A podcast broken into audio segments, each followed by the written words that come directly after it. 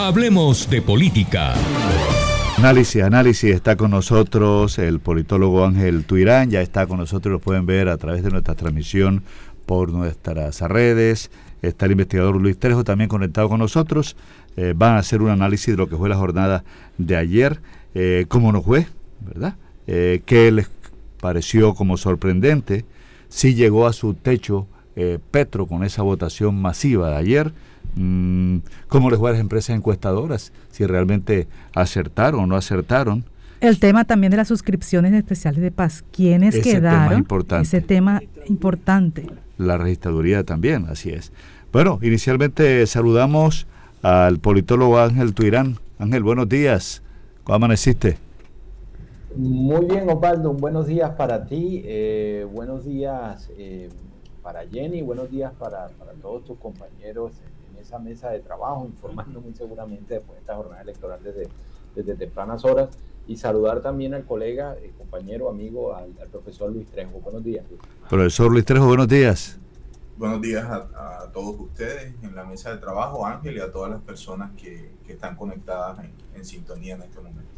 Bueno, inicialmente, eh, ¿cómo vieron la jornada de ayer? ¿Qué les pareció sorprendente? ¿Esperaban que eh, Fico, como le llaman en Antioquia y ya en todo el país le dicen Fico, sacar esa votación, que Petro alcanzara eh, esa votación, que más de 12 millones de colombianos votaran en las consultas.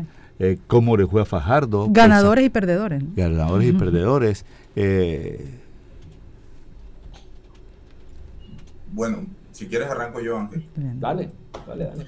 Bueno, en términos generales, se creía que la que la elección del candidato de la coalición del equipo Colombia iba a ser más reñida, que nadie esperaba una diferencia tan abismal entre el primero y el segundo. Eh, y, y, en el tema local, pues por, por, nuestra cercanía, nadie esperaba una derrota tan estrepitosa de, de Alejandro Char con respecto a, a, Federico Gutiérrez, que seguramente recibió eh, el apoyo de Ilian Francisca Toro en el Valle. Creo que eso fue determinante y, tendrán que hacer análisis la Casa Char y sus aliados en la región por, por la votación que, que obtuvieron. ¿no? Que fallaron cosas porque no solo fue en la consulta, sino que también pierden Cámara y Senado. O sea, hubo una contracción de su capital electoral. Por otro lado, eh, se sabía lo de Petro, esa era una coalición de uno, creo que ahí la sorpresa realmente la da de Francia Márquez, una persona que no tiene ninguna estructura política mm. detrás de ella y que logra a punta de voto de opinión y canalizar, creo yo, un voto que era marginal o que estaba siendo marginado, que era el de las mujeres jóvenes. Ángel lo, lo pudo ver aquí en la universidad, cómo movió a los estudiantes, pero especialmente a las estudiantes, generando una empatía muy directa y creo yo que se convierte en una actora política importante no solo para esta campaña, sino pensando también en las regionales del próximo año. Creo que innegablemente yo sostengo que uno de los grandes perdedores de esta jornada fue la registraduría, no solo por las fallas en el sistema que hubo del sitio web, que creo que nos tienen que dar explicaciones porque hubo un contrato multimillonario para que eso funcionara bien y ayer no sirvió y, y la entrega de los resultados fue demasiado lenta fue muy lenta. Nosotros teníamos otra velocidad para el procesamiento de información y ayer eso fue muy lento. Por otro lado, creo yo que también partidos tradicionales, bueno, que no, son los tradicionales, pero que están muy cerca de ellos, como Cambio Radical y el Centro Democrático, salen maltrechos de, de esta jornada electoral, pierden votación y también pierden eh, representación en Senado y Cámara. Eso también creo que demanda algún tipo de evaluación, pero eso contrasta entonces con eh, la capacidad que tienen los dos partidos tradicionales de Colombia, a pesar del desprestigio que los rodea y a pesar de esa crisis permanente que, en la que dicen que viven, de sostenerse y ser dos de los tres grandes electores del país. O sea, el Partido Conservador y el Partido Liberal son actores relevantes de la política colombiana y lo han demostrado nuevamente.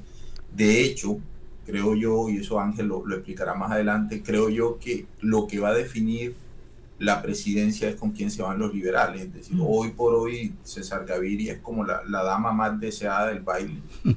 y estará deshojando margaritas, yo me imagino también haciendo cábalas para ver cuál es el caballo ganador y con ese se van a ir. Es posible que entonces se abra un camino para una alianza entre Petro y el Partido Liberal, porque yo sí creo que ya el, el pacto histórico demostró que tiene esa capacidad electoral de unos 5 millones de votantes. Y si entra el Partido Liberal, llegan a 7, y no solo eso, sino que tenemos que traducirlo en términos de bancadas. Habría una bancada muy consolidada en, en el Senado, y si sumamos las cámaras también y quedaríamos esperando por, los lánguidos resultados de la coalición Centro Esperanza, es decir, el centro creo yo que se vio afectado por esa especie de guerra civil que vivieron durante toda la, la campaña, se dedicaron más a atacarse entre ellos que a ofertar ideas políticas y hacen que Fajardo tenga, que es el más votado de la coalición, tenga menos votos que Francia Márquez.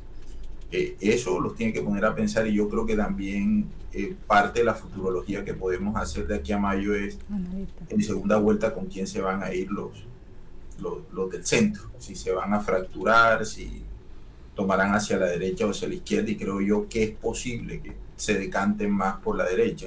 Y por último, para darle paso a Ángel, yo creo que, que hoy el país se movió, no creo que como dicen que ya viró totalmente, pero sí nos movimos de la derecha hacia el centro o a la centro izquierda.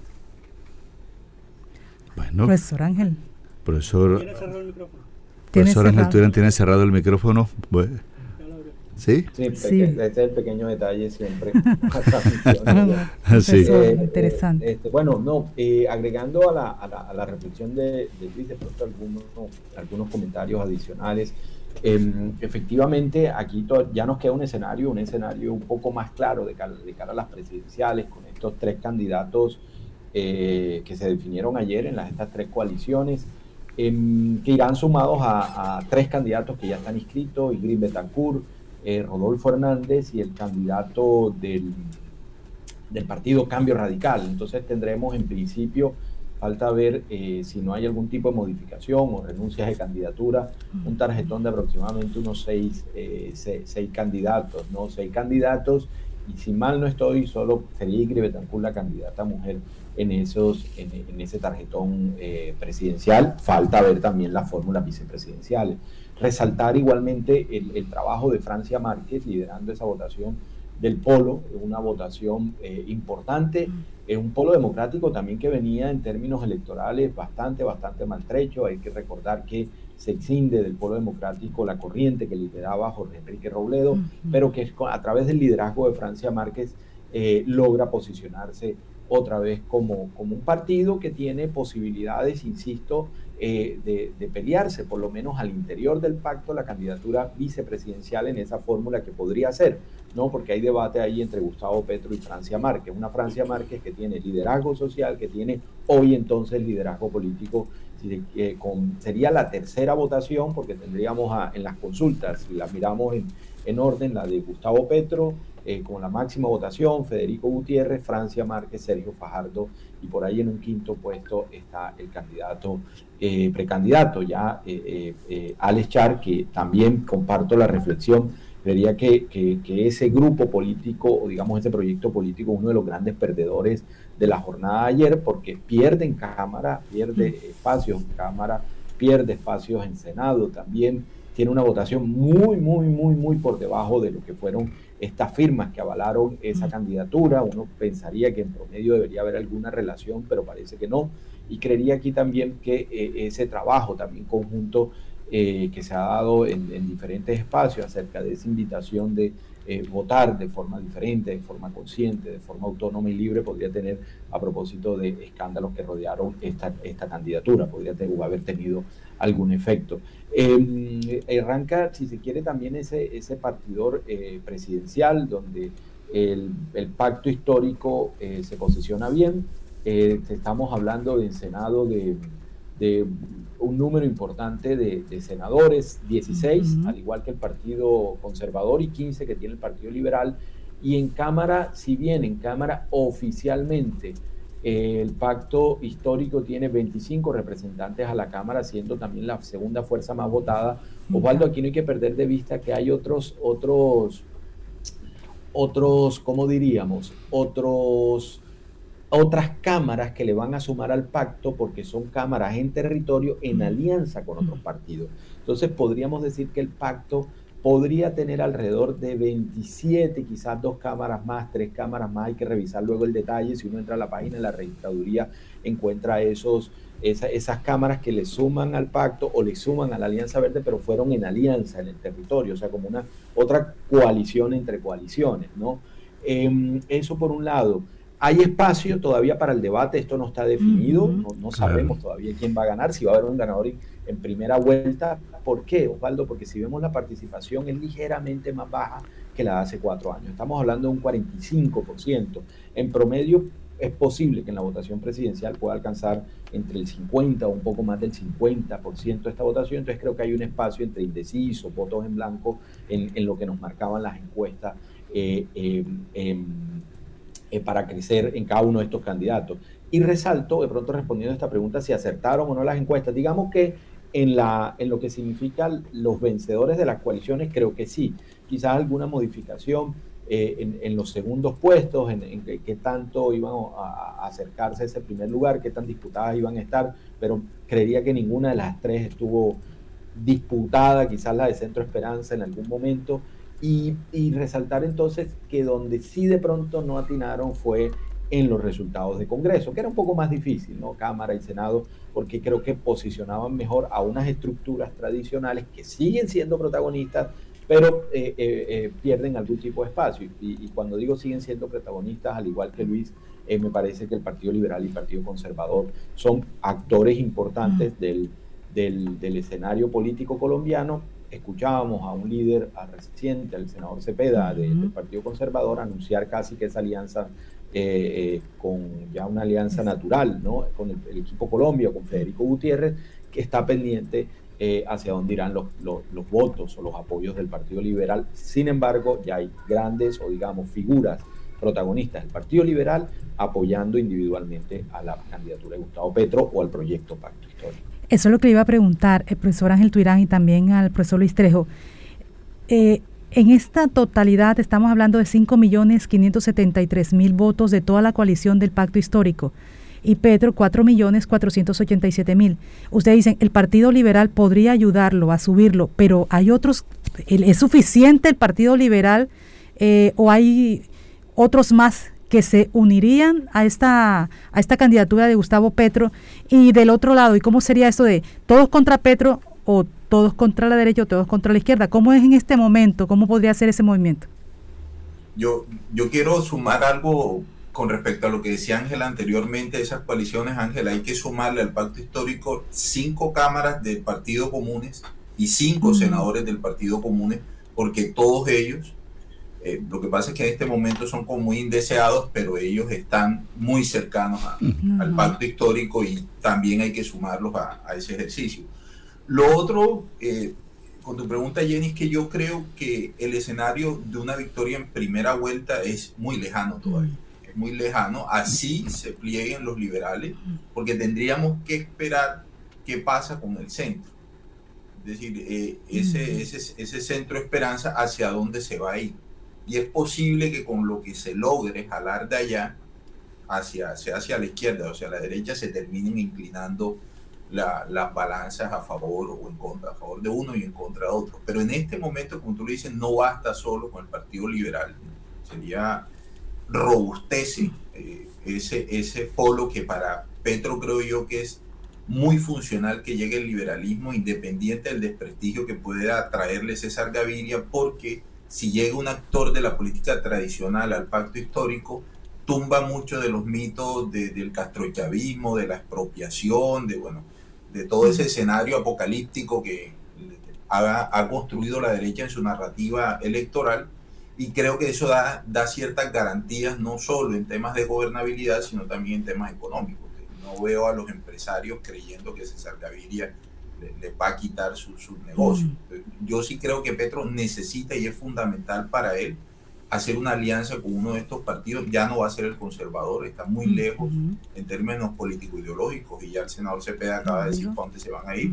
Entonces le queda el liberalismo y ver qué puede, qué puede, digamos, arañar o jalar desde el centro Esperanza. y ya sabemos que el otro espectro político ideológico, entonces, el, así como se va el conservatismo, se va a ir todo el uribismo a, acompañar la candidatura de Fico. Y tendríamos que esperar también, no sé Ángel, ¿qué piensas tú? ¿Cuál va a ser la resolución de cambio radical? Uno lo ve también más cercano a, a, la, a la, derecha, pero tendríamos que, que, esperar también si hay anuncios de Valgalleras en estos días eh, y qué pasa con la U, que también creería uno que se decanta más por la derecha, pero hay, hay algunas personas que han migrado hacia la izquierda, el caso de el caso de Roy Barreras, de Armando Benedetti, que lograron traer votación de, ese sector hacia la izquierda.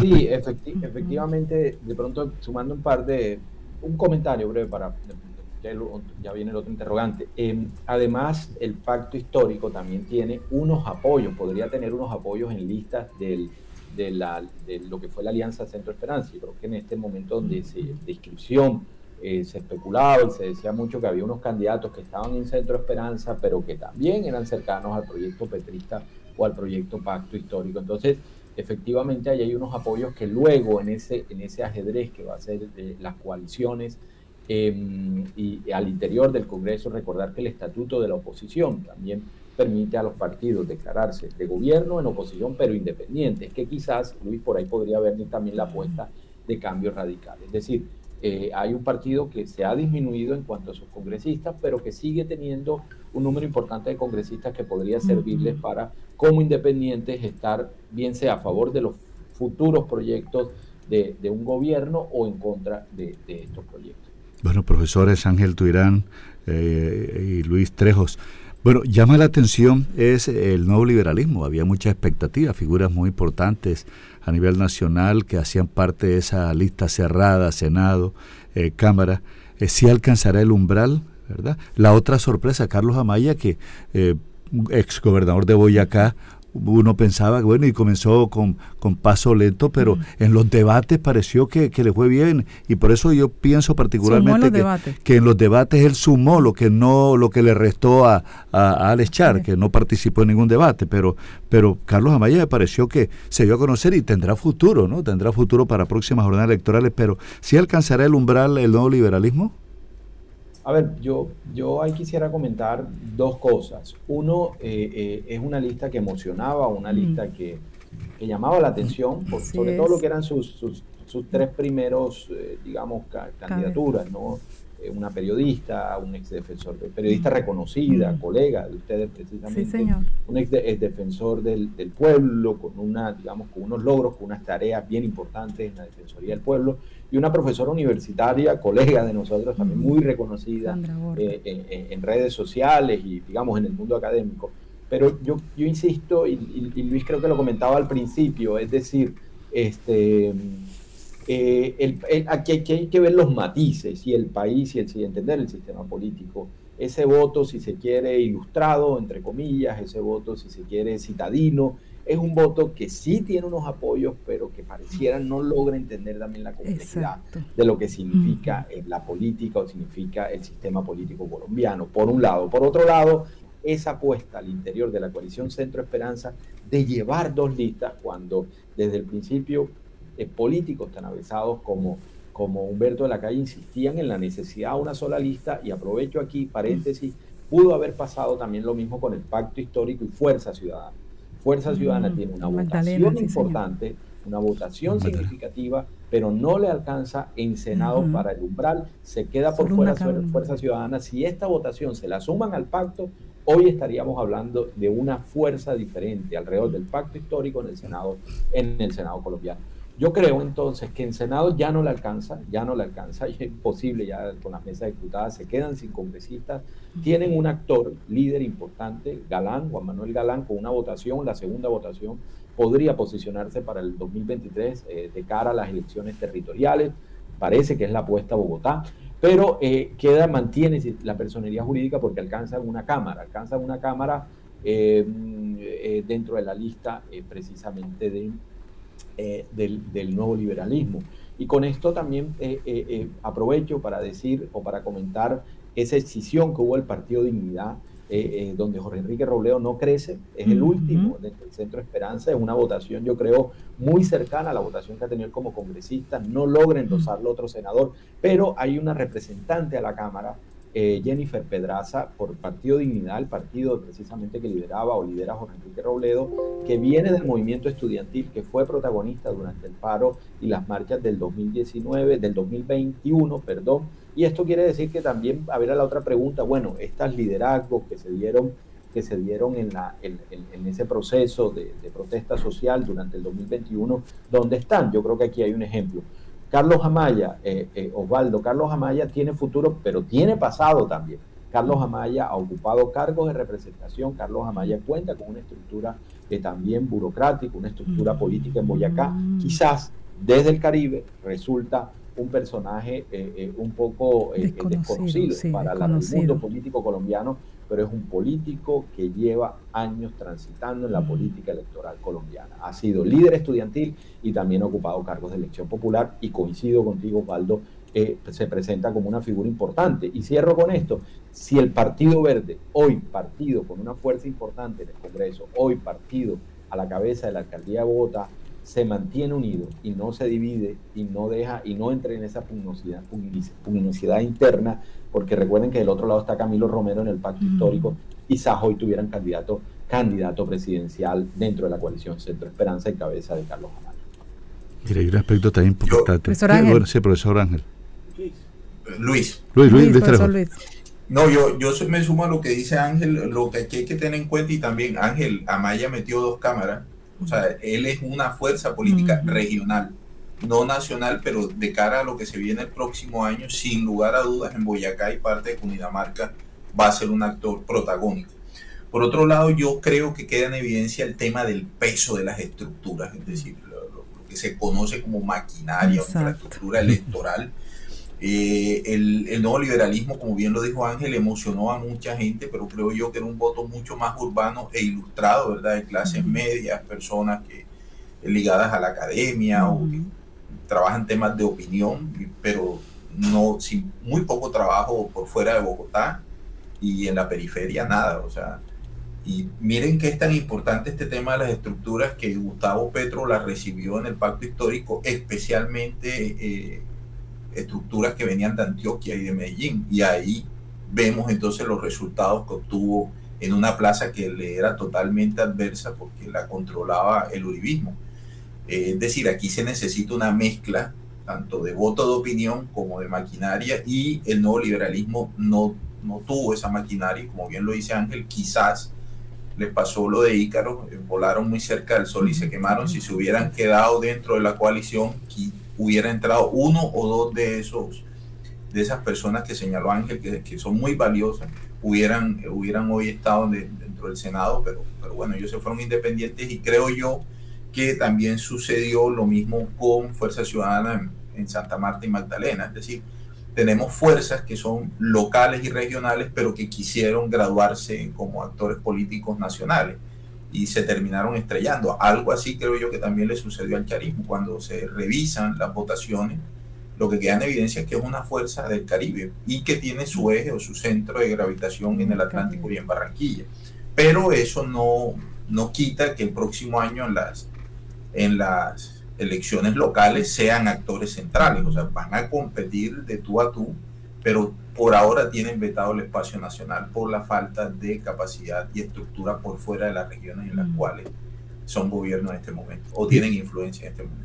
Llama la atención el exministro Gaviria, se esperaba mejores resultados y no, no le fue bien. Llama la atención a dos expresidentes de FECODE con toda esa consolidación de, de los maestros que monolíticamente pareciera que los apoyaría se ahogaron, ¿verdad? Entonces, maestros no están votando por los maestros, los periodistas no están votando por los periodistas eh, y, las mujeres no están votando por las mujeres.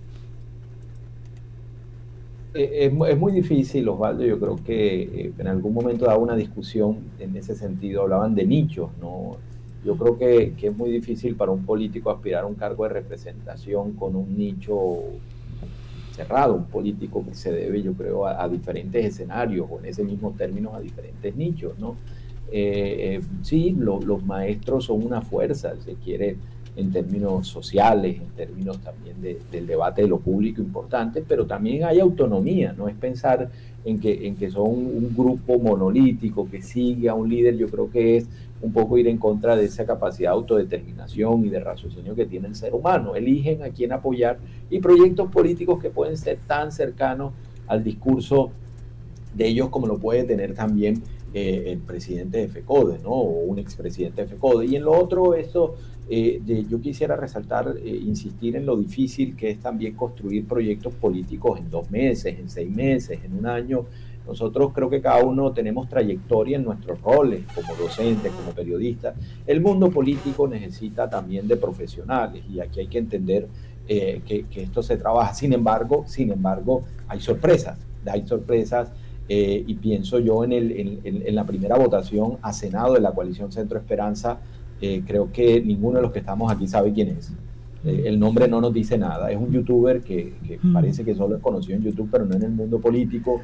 y al parecer es cercano a estas maquinarias o estas estructuras importantes ¿no? que tiene el departamento de Santander en cabeza de Rodolfo Hernández y tiene ahí un caudal electoral. Pero entonces pueden haber sorpresas. Pero insisto, el, tema, el tema de la política como profesión y la política entendida también como una conquista de nichos, no de un solo nicho electoral. Entonces, esto podría explicar quizás esas apuestas, eh, resaltarlas, sí, yo creo que hay que resaltarlas, eh, eh, sobre todo desde, desde, el mundo, desde cada uno de los mundos, ¿no? desde cada uno de los escenarios, como la política o lo político es de todos y, y nos llama a todos, nos convoca a todos, ese cambio o, ese todo está determinado, no es tan cierto.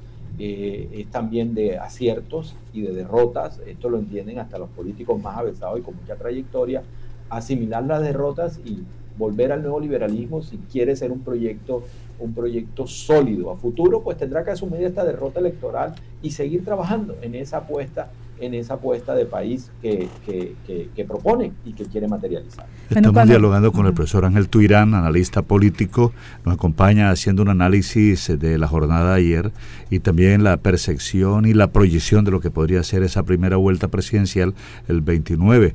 Eh, le pregunto al profesor Ángel Tuirán, bueno, en el caso de Alex Char, eh, le afectó tenía una, una fortaleza y es el manejo de redes. Eh, de pronto una, una, una debilidad y es no asistencia a, los debates. Eh, eh, ¿qué, pudo pasar en este caso con Alex Char, donde se pensaba que se lanza con la posibilidad de restarle de pronto votos a Petro en la costa norte del país, pero lo consigue, lo consigue en parte en el departamento del Atlántico. Las redes no funcionaron, los debates lo afectaron, eh, los escándalos también lo sacudieron un poco, no lo conocía en el interior. yo creo que yo creo que es muy difícil, Osvaldo, Jenny, y bueno, creo que eh, Luis también lo ha dicho, es muy difícil eh, hacer una campaña presidencial, porque esto era una campaña presidencial, solamente a través de redes. O sea, el, TikTok distrae, entretiene, pero estamos hablando de la dignidad del presidente de la República, no de un TikTokero. Yo creo que aquí, aquí no hay que restarle importancia al debate, a los argumentos y, al, eh, digamos, al debate informado, ¿no? Al tener un público cautivo, una votación cautiva que en sus cálculos, pienso yo, y los de eh, su equipo asesor le servían para conquistar esa precandidatura o para posicionarse mejor también eh, en lo que podría ser esas posibles alianzas en caso de que ganara alguno de los otros precandidatos. pero esa ausencia de debates, esa ausencia también de participación en asuntos públicos con propuestas serias, argumentadas, creo que le restaba mucha posibilidad de crecimiento en otros territorios y en otros, y en otros escenarios. Entonces creo que eso fue una apuesta desacertada. Las redes sociales son importantes, tampoco quiero restar importantes, son un instrumento para difundir un pensamiento, para difundir una idea, pero no lo son todos. Y además hay que insistir, el mundo del TikTok, el mundo del Twitter es muy pequeño hay unos escenarios que pareciera que fue se hacía la campaña, sobre todo en territorio, donde no llega a eso, pero donde tampoco contó con los apoyos que se calculó, creo yo, yo no creería que en el mejor de los cálculos de cualquier eh, candidato eh, que aspire seriamente a la presidencia, con esa estructura, con esos apoyos, 700 eh, mil votos hubiesen sido un cálculo deseable ¿no? en resultado. Eso por un lado. Por otro lado, evidentemente, estos escándalos asociados a lo que ha sido su proyecto político, a esa cercanía, con, digamos, con unas estructuras políticas abiertamente clientelares, abiertamente compradoras de votos, creo que también eh, eh, eh, sale ya del escenario de, lo distrital, entra al escenario departamental y entra también al escenario nacional. Y aquí hay una veeduría o una lupa, unos reflectores sobre lo que era esa campaña, que no encuentra mayor defensa, que no encuentra, si se quiere, mayor también eh, propuestas o, mayor eh, em, eh, discusión, que fue un poco dejar hacer, dejar pasar, pero que le fue restando frente a ese escenario nacional, creo yo, muchos apoyos. Y al mismo tiempo, sumado a esto, y creo que en eso tanto medios de comunicación como otros actores desde la academia, desde las ONG y la sociedad civil, insistieron muchísimo, Osvaldo, Jenny, Luis, en la necesidad, uno, del voto a conciencia, del voto libre y sobre todo llamando la atención sobre lo que significan esos riesgos de fraude electoral. Entonces, creo que en el Atlántico hay algo de eso que explica los resultados. Por supuesto, todavía no podemos decir que aquí hay una votación de opinión, hay un cambio en ese mapa político. Pareciera que esas fuerzas estuvieron un poco más temerosas de recurrir a algunas prácticas que en el pasado les aseguraban victorias electorales y, podría esto haber afectado esa aspiración, eh, esa aspiración a ganar la consulta, válido dentro de ese debate, o obtener un mejor resultado dentro de la consulta, porque, insisto, es un resultado bastante, bastante alejado de lo que ha significado en otros escenarios el, proyecto político alrededor de, Alejandro Char eh, en cuanto a elecciones se refiere. Tienen han tenido en otras ocasiones una votación mucho más significativa, en esta ocasión no lo fue. Profesor Luis Trejo, no sé si quiere agregar algo a lo que está diciendo el profesor Ángel Tuirán, pero me gustaría también hablar del el tema de la circunscripción especial para la paz, que no fue en el Departamento del Atlántico, pero sí en esas zonas de la región Caribe. Eh, ¿Cuáles fueron esos resultados para que la gente sepa quiénes van a representar esas 16 curules en el Congreso de la República? Y las situaciones que se vivían, por ejemplo, en La Guajira, Jenny, con la escogencia de un candidato en representación de las víctimas, que las víctimas no se sientan representadas, incluso no tuvieron la facilidad para participar ni la financiación para participar y, al final terminaron retirándose. Eh, bueno, voy a tratar de complementar lo que dijo Ángel anteriormente sobre la primera pregunta y es que nuevamente yo sí creo que hubo como una sobrevaloración primero de, de la potencialidad de las redes y eso quedó demostrado que no, como bien lo dijo Ángel, puede servir para exponer ideas, pero eso no es determinante para ganar una elección. La única excepción que estamos viendo es la de la persona que ganó, el, senador más votado de la, de la coalición Centro Esperanza, que es youtuber, pero que es desconocido para los que no somos muy digitales o de ese mundo y también el haber subvalorado, creo yo, o menospreciado a lo, la capacidad intelectual o la inteligencia del ciudadano promedio al no asistir, al no asistir a, a debates, el no exponer ideas, el usar solo unas pequeñas historias en TikTok que hablaban de él, pero no de lo que iba a hacer. A eso hay que sumarle, yo sí creo que el efecto de Aida Merlano, es decir, esa, esa declaración o esa entrevista larga en, en la revista Cambio desencadenó una matriz de prensa que vino desde Bogotá, que sobrepasó y desbordó lo regional y que se instaló en contra de esa candidatura y de todo lo que la rodeaba. Eh, tuvimos copiosos eh, informes, investigaciones, artículos, columnas de opinión señalando el, el, entorno de la Casa Charo y de esta candidatura. Y yo creo que eso terminó desgastándolo y no sé hasta qué punto y también Ángel ahí para, para, que lo debatamos después, la debilidad de la alcaldía de Barranquilla, es decir, eh, las cifras y los indicadores que estamos viendo eh, en temas como inseguridad, eh, seguridad alimentaria en la ciudad de Barranquilla, la informalidad laboral durante la administración de, durante esta administración que también obviamente se relaciona directamente con la Casa Char. Yo creo que eso se, se conjugó y al final le terminó jugando en contra y como les digo, no solo a él, sino a su estructura política porque perdieron espacios de poder. Más allá de la, del resultado de la coalición, hay que mirarlo de esa manera. O sea, perdieron Senado y perdieron Cámara. Por otro lado, lo que sucedió con las circunscripciones transitorias, eh, era crónica de una tragedia anunciada. Esto se venía informando desde hacía mucho tiempo esas circunscripciones tenían dos grandes riesgos. Uno era el primero materia de seguridad, actores armados en, los territorios en los cuales, por lo menos en los cuatro del Caribe, estaban presentes en todo y de hecho en la Sierra Nevada, Perijá, hubo incidencia de esos actores. El día de ayer la troncal del Caribe la, la bloquearon, cortaron árboles, atravesaron camiones y no dejaron que en el corregimiento de Huachaca se ejerciera la elección y también en otros territorios de la Sierra Nevada hubo actores armados que no permitieron que ciertos candidatos subieran a hacer proselitismo porque ya habían hecho una apuesta por un candidato y en este caso eh, el hijo de un victimario muy reconocido de la región es que, quien se queda con la, con la curul. Y esto hay que separar aguas. su hijo no es responsable de lo que haya hecho su papá, pero ciertamente sigue produciendo una especie de revictimización en muchas víctimas del territorio. Lo otro, algo similar pasó en el sur de Bolivia, en el sur, bueno, en lo del sur de Córdoba, una prima del gobernador y el gobernador hizo campaña abiertamente por ella y la impulsó, pues ganó con todo ese aparato, con toda esa estructura pues, de, la institucionalidad, ella termina ganando. Y lo mismo pasó en el sur de Bolívar. Todavía no sé quién en Montes María el resultado, pero seguramente va a ser muy similar. Eh, como bien lo señaló Osvaldo, los candidatos no tuvieron financiación y los que sí tuvieron financiación fueron aquellos que estuvieron cerca de las casas políticas tradicionales o de los actores políticos tradicionales del territorio. Y eso desnaturaliza ese ejercicio en la medida en que vamos a tener a personas en el Congreso que llegan en una curul de víctimas, pero que lastimosamente pareciera, o todo indica que no van a representar los intereses de las víctimas, sino los intereses de los grupos políticos que están detrás de ellos. En este caso toca hacer mucha veeduría y seguir impulsando y generando condiciones favorables para que en el 2026, cuando se dé la segunda oportunidad, las curules lleguen a manos de, quien, de quienes realmente lo merecen y para, para quienes fue creada esa circunscripción.